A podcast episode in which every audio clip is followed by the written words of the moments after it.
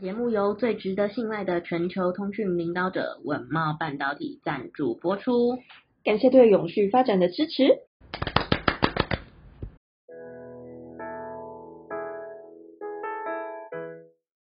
欢迎收听 ESG This Week，我们每天会为您带来重要有趣的 ESG 永续新闻，希望透过本节目提高大家对 ESG 议题的认识，引导大家关注永续发展，共建世界公民新未来。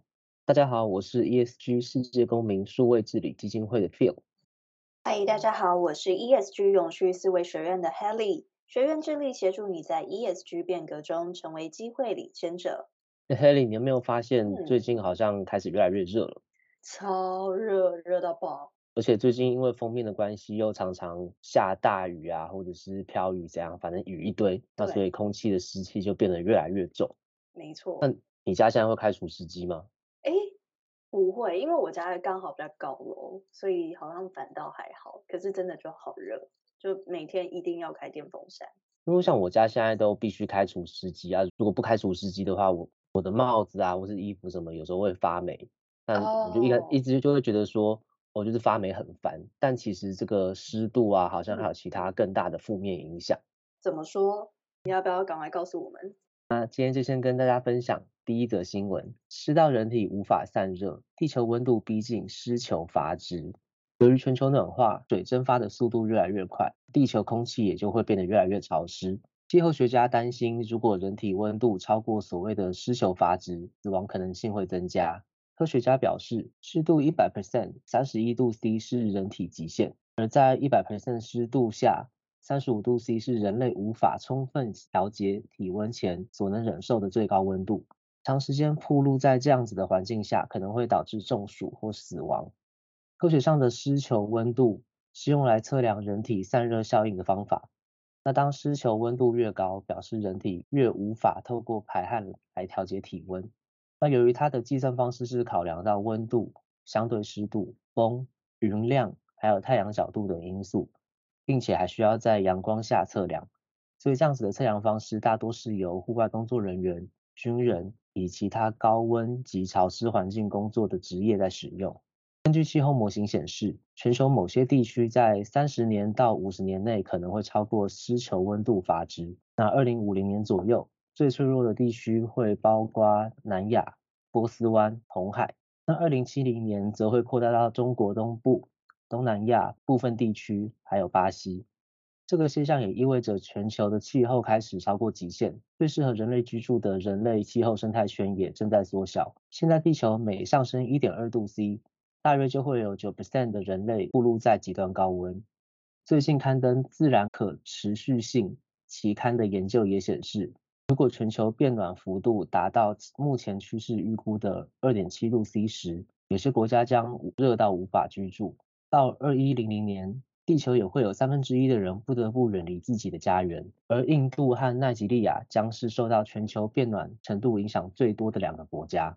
哇，天哪！其实你在报这则新闻的时候，我听了我都觉得很窒息，因为像夏天的时候，我就觉得只要在厕所里面洗澡，都会是一件很不舒服的事情。我不知道大家会不会有这种体会，但是我觉得把这个感受扩大到以后。如果很高温，然后加上湿度很高的时候，那真的会很不利于就是人类的生存。对啊，而且以前比较常听说的是海平面上升、冰河溶解这样子的全球暖化危机。那这个湿度的部分也是我比较新最近才听到的这样子的状况。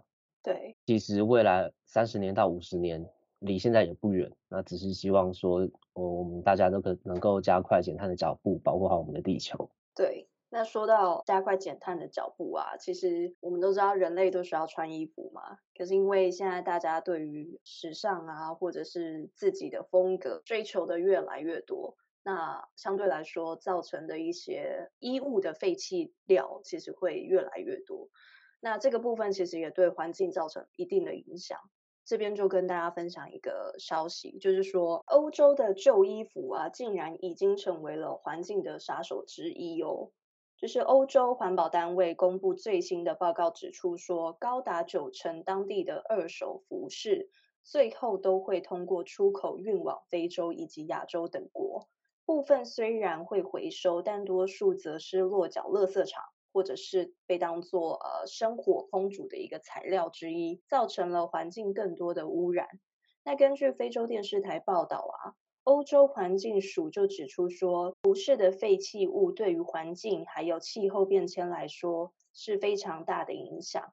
那制衣生产过程中会需要大量的水。土地还有一些化学剂来使用，那使用不当的一些合成纤维，不只会制造碳排，也会消耗非再生的资源，并且向环境释出有害的一个微塑胶。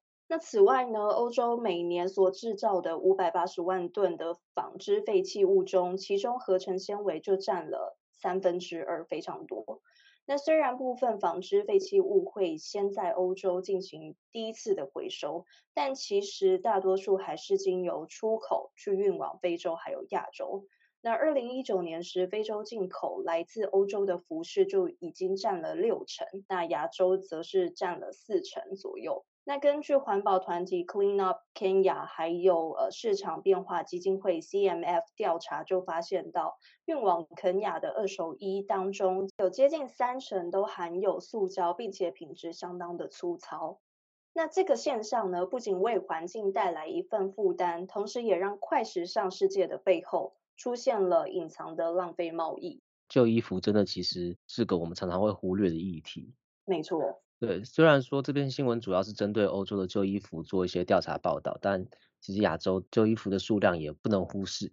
那在全球快时尚的影响下，其实大家常常会不小心就，哎，我买了好多件衣服，然后就把家里过季不会穿，但其实还可以穿的衣服丢掉。所以我记得就有文章说过，如果大家在买衣服之前都有先好好考虑说这个消费的必要性，以及买完之后我们尽量让衣服的寿命延长，其实就可以减少许多快时尚衍生出来的衣服废弃物。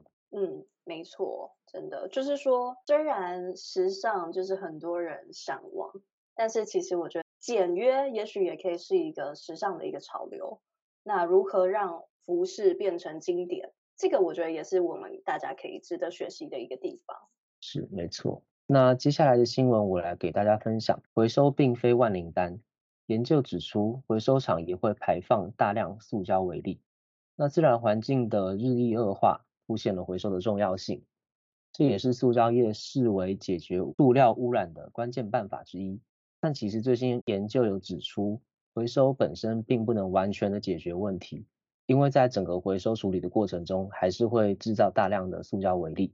根据苏格兰斯特拉斯克莱德大学所发布的一项最新研究指出，在英国一处先进回收厂所取得的废水中，发现释放到水里的塑胶微粒含量是塑胶加工的十三 percent。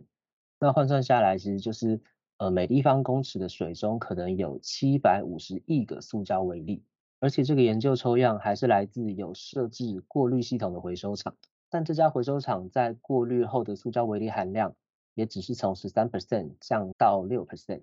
每年的排放量从约两千九百三十三公吨减少至一千三百六十六公吨。